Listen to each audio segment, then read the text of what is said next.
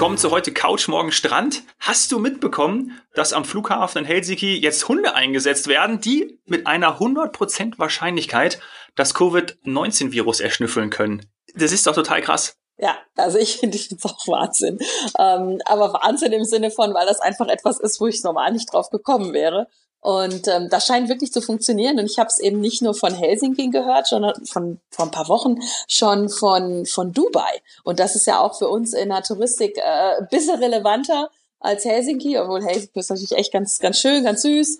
Aber äh, für Dubai ist das, ist das echt ein Thema. Und ähm, die haben aber damals noch nicht von 100 Prozent gesprochen. Ähm, ich glaube, die waren irgendwie bei knapp über 90 Prozent. Äh, und stellt sich natürlich direkt die Frage, ja, äh, können, brauchen wir jetzt alle einen Hund, ähm, damit wir äh, erschnüffeln können oder damit der Hund erschnüffeln kann, wo der Virus um uns rum ist. Ja, und die nächste Frage ist, äh, wie kann man denn den Virus riechen? Also ich finde ja Hunde top, also die können ja auch äh, Trüffel riechen. Bin äh, großer Trüffelfan und ähm, dass, dass die Trüffel riechen könnten, wusste ich. Ähm, und natürlich Drogen etc. pp. Aber äh, dass die, dass die ein Virus riechen können, habe ich nicht gewusst. Da habe ich mich auch schlau gemacht, auch nach eben Dubai, weil ich das, das wichtig fand, dass man das jetzt machen kann, dass die Flughäfen sowas, sowas einsetzen, um die Gäste, aber auch natürlich die eigene Bevölkerung zu schützen. Und der Hund riecht wohl, äh, also das ist mein aktueller Kenntnisstand, riecht wohl nicht den Virus, sondern der Mensch, der den Virus hat, verändert äh, leicht sein äh, Odeur, also leicht sein, sein Körpergeruch wahrscheinlich. Also ich finde es auch mega spannend. Äh, bin gespannt, wie das an den Flughäfen weitergeht. Und ähm, ja, wenn dann ein Hund hinter dir herläuft, dann ist es vielleicht nicht, weil du irgendwie noch eine Weißwurst im Gepäck hast für die Oma, sondern äh, weil, weil du vielleicht den Virus hast. Ja, könnte sein. Ja, dann sind die Hundenasen besser als jeder Test. Könnte man mal darüber nachdenken, ja. ob nicht auch Reiseveranstalter dann Hundevermittler werden. Ja, das könnte ja dann auch dem Geschäft zuträglich sein. Wäre das was? Ja, äh, also das Thema Hunde und Reisen ist riesig. Können wir gerne mal einen anderen Podcast drüber machen. Denn ähm, viele kennen ja vielleicht auch schon dieses, ähm, diese Hunde, Hundepatenschaften dass, ähm, dass, dass Straßenhunde ähm, aus, aus äh, Ländern, wo, es eben viele Straßenhunde gibt, Griechenland, Spanien, ja. ähm, dass man da die Patenschaft übernehmen kann und den auf dem Rückflug nach seinem Urlaub mit nach Hause nimmt und dann kriegt er in, in Deutschland ein, ein neues Zuhause. Ja, und dann wird er jetzt natürlich noch auf den Virus trainiert äh, und dann äh, haben wir zwei Fliegen mit einer Klappe geschlagen werden wir weiter beobachten und natürlich dann euch hier im Podcast Updates zu geben. Lass uns zu einer Frage kommen, die von vielen Zuhörern uns erreicht hat. Und zwar ist ja in der letzten Woche vom RKI unter anderem Tirol als Risikogebiet erklärt worden. Jetzt ist es irgendwie so, ich, ich weiß es selber auch nicht. In dem Zusammenhang kam nämlich ganz häufig die Frage, ob die Erklärung zu einem Risikogebiet durch das Robert Koch Institut gleichzusetzen ist mit einer Reisewarnung und all ihren Konsequenzen. Kannst du uns da mal aufklären?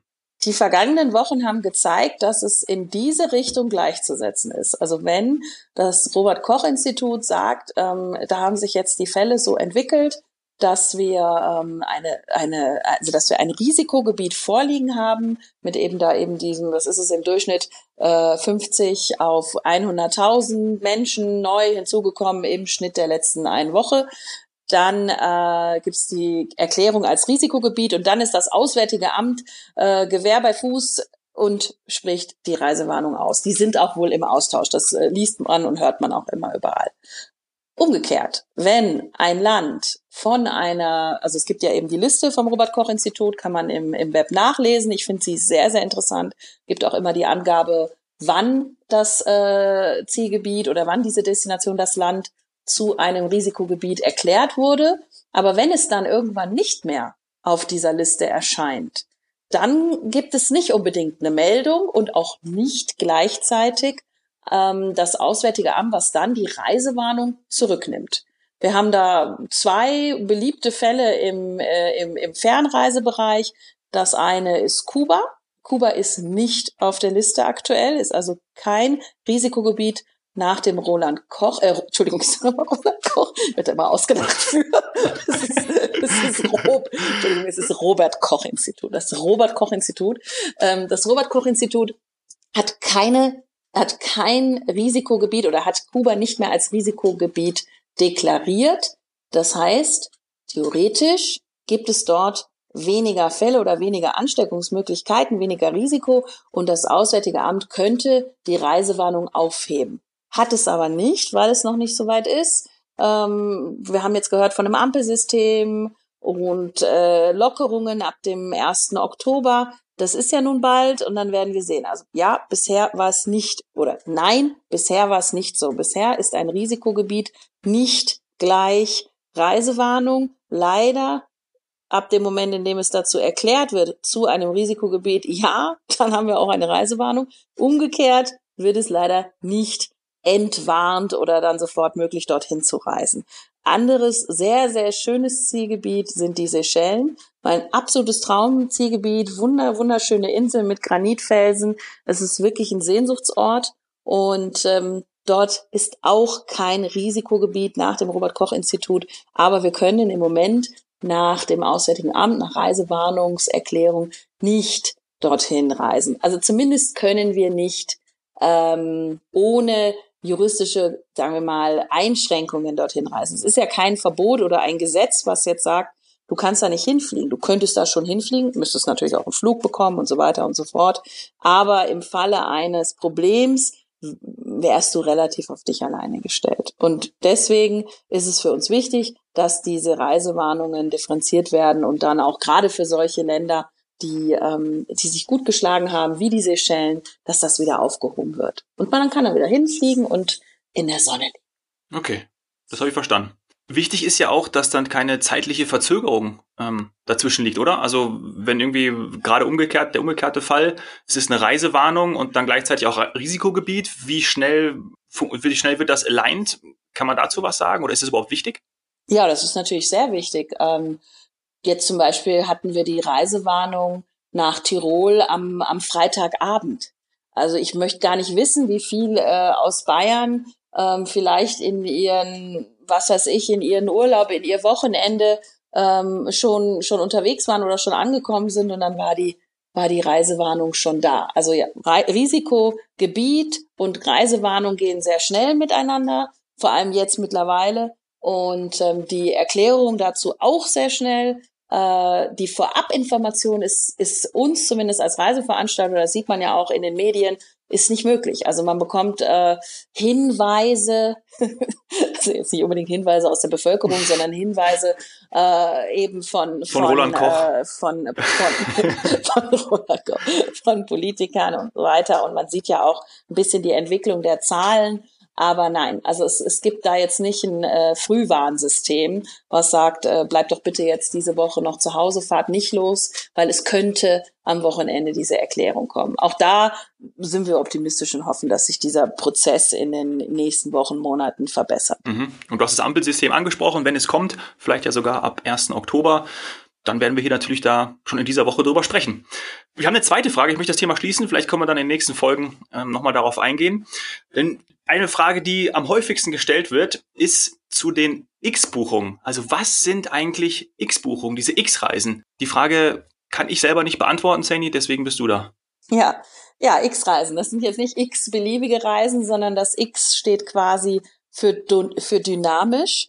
Wir sind dort in einem, in, in einer Reiseart, in der Pauschaltouristik, also eine Pauschalreise, Flug, Transfer, Hotel, also alles, wie wir es kennen. Theoretisch geht's auch ohne den Transfer zum Hotel. Dann hat man nur Flug und Hotel gebucht. Und ja, in einem Pauschalpaket, aber mit einer X-Kennzeichnung. Und das kann ich wirklich jedem sehr ans Herz legen, der entweder im Reisebüro oder online bucht. Das ist gekennzeichnet. Dieses X kann er sehen. Ähm, in unserem Fall ist das eine XFTI-Buchung. Das wird auch so angezeigt. Ähm, das ist äh, im, im, im Logo oder eben in den Erklärungen zu sehen. Und da ist ganz wichtig, X heißt dynamisch. Und damit ändern sich ähm, gewisse rechtliche Voraussetzungen und auch Zahlungsmodalitäten. Das hatten wir jetzt während äh, der Corona-Krise als häufigsten Fall von Rückfragen, Missverständnissen, teilweise auch Wut, Ärger, Frustration, weil es eben nicht klar ist. Also X ähm, FDI ist anders. Das, das glaube ich, hat man dann relativ schnell gemerkt. Sieht man auch im Netz und bei allen Fragen. Aber warum ist das anders? Also die Frage ist absolut berechtigt. X gleich dynamisch in dem Fall bedeutet, dass der Flugpreis sich jeden Tag, im Grunde genommen mehrmals täglich, dynamisch eben verändern kann.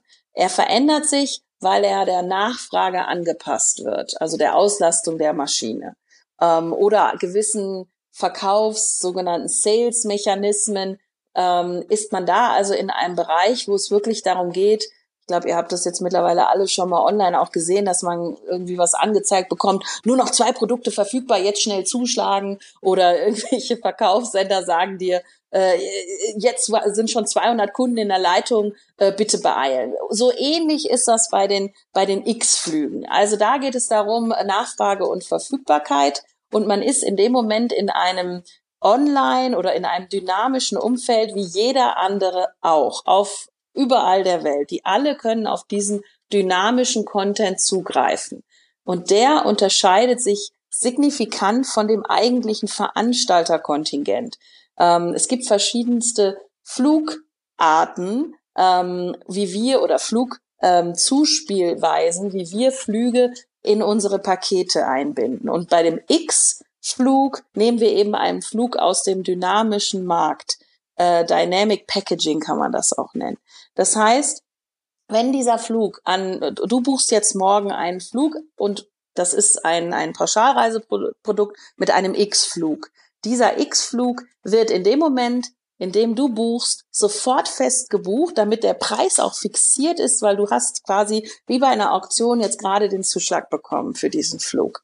Ähm, dieser Flug muss von uns als Reiseveranstalter sofort bezahlt werden an die Airline.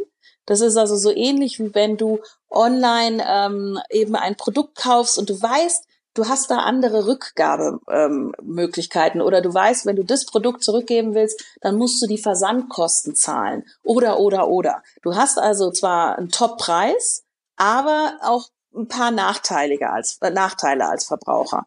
Deswegen sind wir als Reiseveranstalter auch verpflichtet, das auszuweisen, dass das eben ein X-Flug hm. ist und dass das bei Buchung Was jeder sind die sieht. Ja, die Nachteile sind eben, du, wir zahlen sofort als Veranstalter. Das hat jetzt in der Corona-Krise den riesen finanziellen Nachteil, dass wir diese Flüge alle schon bezahlt hatten, auch wenn die nicht stattgefunden haben. Das heißt, also wir haben zwei Möglichkeiten. Der Flug hat nicht stattgefunden, weil sowieso Reisewarnung war und es hat gar kein Flug mehr stattgefunden. Der Flugraum war gesperrt oder oder. Das heißt, der Flug war bezahlt und wir haben ihn auch noch nicht zurückerstattet bekommen von der Airline. Da sind wir mit vielen Airlines im Prozess. Da geht es natürlich um Millionen. Ähm, aber für den Kunden ist es genauso. Der hat diesen Flug bei der Buchung beziehungsweise in den ersten Tagen, wenn er die Anzahlung für seine Reise leistet, zahlt er ihn. Denn bei den X-Produkten, also zum Beispiel bei uns erkennbar an dem XFTI-Zeichen, also XFTI bedeutet, er zahlt laut allgemeinen Geschäftsbedingungen, AGBs, zahlt er 40 Prozent an. Normalerweise muss er nur 20 Prozent anzahlen. Können wir auch im Detail nochmal drauf eingehen, wann zahle ich was mhm. an, warum, wieso, weshalb. Aber bei Mix-Buchungen, also XFDI, zahle ich 40 Prozent, weil man das als Verteilung oder als Schlüssel errechnet hat, dass 40 Prozent der Reise den, der Flug sein sollten, also 40 Prozent Wert ist der Flug es können auch mehr sein und weniger, wir können das nicht bei jeder Reise individuell festlegen, dürfen wir auch nicht. Das ist gesetzlich geregelt, dass wir 40 Prozent nehmen können und dürfen. Und diese 40 Prozent zahlt der Kunde an uns. Und egal was dann passiert, ich sage jetzt mal in Klammern außer Reisewarnung, egal was dann passiert, er möchte umbuchen, er fühlt sich nicht mehr wohl, ähm, er will äh, was verändern das geht bei X-Buchungen nicht, weil dieser Flug ist bezahlt. Wir kriegen es auch nicht von der Airline zurück. Das war vorher in den Konditionen. Das ist eine Kondition vorausbezahlt. Wie bei den Hotels kennst du vielleicht die Non-Refundable Rate, also die, mhm. die Rate, die du eben nicht mehr zurückbekommst, die dafür aber ein paar Euro günstiger ist. Mhm. Also nennen wir ihn mal X-Faktor, da kann ich nicht umbuchen, ich kann auch nicht kostenfrei stornieren und habe eigentlich immer, so habe ich jetzt verstanden, bei allen X-Buchungen eine Vorauszahlung die zum Beispiel diese 40 Prozent betragen können. Genau, immer 40, immer 40 Prozent Vorauszahlung im Fall von FDI Touristik. Ähm, also wie gesagt, das ist auch mittlerweile geregelt. Und wir, wir können bei einer Reisewarnung dann aber sagen, der Kunde hat auch da den Vorteil. Das ist halt eben laut unserem Reiserecht und ähm, der Pauschalreiserichtlinie, beziehungsweise in dem Fall haben wir so äh, im Grunde genommen höhere Gewalt. Also bei einer Reisewarnung hat er auch bei der bei dem X-Flug den Vorteil, wenn er also bei einem Reiseveranstalter wie FTI Touristik gebucht hat, kriegt er da seinen vollen Reisepreis zurück. Ah, ja. Es wird nur komplizierter in der Rückerstattung, dauert länger, äh, weil im Grunde genommen wie nicht im Grunde in der Realität, der Flug ist bezahlt worden, auch von uns. Die Airline müsste ihn uns zurückzahlen, weil er nicht stattgefunden hat, wenn er nicht stattgefunden hat. Also wenn wegen Reisewarnung oder Flugstreichung der Flug nicht stattgefunden hat, könnten wir oder müssten wir jetzt, machen wir auch, diese Gelder zurückfordern. Das ist aber alles etwas, was auf unserer Seite passiert und unser Risiko. Auf der Seite vom Kunden bei einer Reisewarnung kriegt er, hat er den Vorteil, wenn er bei einem Pauschalreiseveranstalter gebucht hat, kriegt er auch bei einer X-Reise seinen Fluganteil diese, oder diese Anzahlung von 40 Prozent zurück. Sonst eben nicht, hat sich dafür aber ein Schnäppchen gesichert. Ich bin selber auch ein Schnäppchenjäger. Ab und zu geht man dieses Risiko ein, will das Schnäppchen und sagt, an dieser Reise halte ich auch fest oder an diesem Produkt ich halte ich fest, das will ich unbedingt und ich will irgendwie auch so ein bisschen die Genugtuung haben, dass ich den absolut besten Preis hatte. Das ist das kleine Risiko, was man dabei eingeht, wenn man eine X-Reise bucht. Mhm. Ist die X-Reise häufig günstiger? Kann man das auch so sagen oder kann man das gar nicht so pauschal sagen? Weil ich gehe ja eigentlich ein kleines Risiko ein, indem ich vorab zahle. Das ist ja auch irgendwie ein psychologischer, weiß nicht, vielleicht ein psychologischer Hindernis. Ich denke mir dann jedes Mal, ich denke mir dann jedes Mal, okay, Absolut. Mist, jetzt haben die meine Kreditkartendaten schon, das wird abgebucht. Eigentlich würde ich doch lieber erst vor Ort bezahlen. Geht vielleicht auch ein paar anderen so. Ist der große Vorteil, dass die X-Reisen generell oder im Durchschnitt günstiger sind? Kann man das überhaupt sagen? Also zuerst, man merkt, dass du tatsächlich nicht so der Pauschaltourist, äh, Pauschaltourist bist. Ja, ne, ja, ist ja nicht schlimm. Ähm, es ist ja, es ist ja, wie gesagt, für jeden ist ja was da. Ähm, aber wenn du jetzt eine, eine X-Reise buchen oder ein X-Produkt bei uns buchen würdest, ähm, also zum Beispiel XFTI, dann heißt das nicht automatisch, dass du deine Kreditkartendaten abgibst und das äh, äh, fröhlich eingezogen wird. Das ist das Zahlungsmodell in der Touristik ist nicht ganz so, dass es immer nur Kreditkarte ist, so wie du das jetzt im, im Online-Handel kennst. Können wir aber auch nochmal drüber sprechen. Aber ja, die 40 Prozent Anzahlung, die fließen, ob die direkt von dir an den Veranstalter als Überweisung oder ob du das mit deinem Reisemittler, Reisevermittler, Online-Reisebüro Online oder Reisebüro am Markt klärst. Das ist dann wiederum äh, etwas Individuelles. Äh, aber ja, diese 40 Prozent sind weg. Und wenn du eine Flexibilität haben möchtest, dass du erst, erst vor Ort bezahlst, wenn du angekommen bist, dann geht das fast nie bei Flugreisen. Denn wie willst du fliegen, wenn du den Flug noch nicht bezahlt hast? Den Flug musst du immer bezahlen. Also eine Airline ja, sollte möglichst stimmt. versuchen, sogenannten Fraud, also Betrug und so weiter zu verhindern, indem der Flug vor Antritt der Reise, also vor Abflug bezahlt wurde. Und da bist du ja in der Pauschaltouristik oder mit FDI-Touristik, wenn du jetzt nicht nur Hotel in Eigenanreise buchst, musst du ja irgendwie dahin kommen. Deswegen gibt's ja dieses ganze komplexe Modell, weil du eben nicht sagen kannst, so, ich fliege jetzt erst nach Kalabrien und wenn ich dann im Hotel bin, dann kümmere ich mich langsam darum, dass ich jetzt vielleicht auch mal ähm, den Hinflug oder dann auch mal den Rückflug bezahle. Das funktioniert so leider nicht. Das heißt, bei einer Flugreise, wenn du irgendwo hinfliegen willst, müsstest du vorher bezahlen.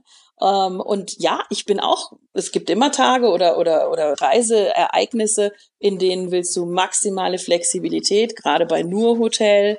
Ähm, da möchtest du das stornieren können und das sagt dir ja auch in der Regel die Rate oder die, die Kondition, die du dann online siehst. Nur wenn du eben fliegst, ist es ein bisschen was anderes. Da möchte man doch verhindern, dass du fröhlich durch die Welt fliegst und nicht zahlst. Ja. Bei den Airlines kann ich das nachvollziehen. Ja, das ist natürlich absolut so. Es gibt bestimmt viele äh, Zuhörer, Zuhörerinnen, die schon mal X-Buchungen gemacht haben, erlebt haben. Schickt uns da gerne ähm, eure Erfahrungen mit. Und ich habe mir schon direkt zwei weitere Themen notiert. Zahlungsmittel, Zahlungsweisen, ja, ich mit meiner Kreditkarte und du willst mir noch erklären, was es noch alles gibt. Und wir sprechen dann auch mal über andere Produktbezeichnungen, weil es gibt ja bestimmt nicht nur die X-Reisen, richtig?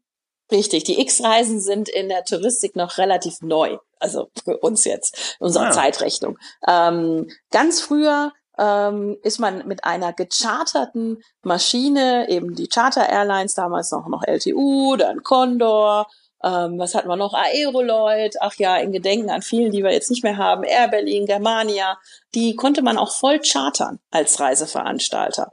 Und dann sind die, wie in dem Beispiel, was wir schon mal hatten von meiner Oma, dann sind die für einen Reiseveranstalter komplett gechartert in eine Destination geflogen. Das ist ein Modell, da können wir gerne nochmal drauf eingehen. Es gibt's immer noch, nur eben nicht mehr ganz so häufig. Oder dass man sogenannte Kontingente auf so einer Maschine hat. Die sind im Veranstaltersystem dann eingespielt, haben einen ziemlich fixen Preis. Da ist es eben nicht so wie bei dem dynamischen, dass du ähm, in, an dem Tag, an dem du buchst, ist dieser X-Preis, dieser dynamische Preis so attraktiv, weil er in der Regel über dem Kontingenzpreis steht. So können wir gerne nochmal drüber sprechen. Und deswegen greift man da auch zu, weil es ein bisschen günstiger ja, ist. Verstehe. Und ihr greift einfach zu bei der Möglichkeit, uns eure Fragen zu schicken, auch Anmerkungen, einfach an glücksmomente.fdi.de. Und hier auch nochmal der besondere Aufruf an Reiseexperten, ja, an, an deine Kollegen, Sani. Mitarbeiter vom Reisebüro zum Beispiel, meldet euch einfach bei uns, schickt uns eure Reisetipps oder wie ihr auch das mit den X-Buchungen ausführt. Darüber würden wir uns sehr freuen. Und dann sprechen wir uns in den nächsten Tagen wieder. Sani, das war's für heute. Mach's gut. Bis bald.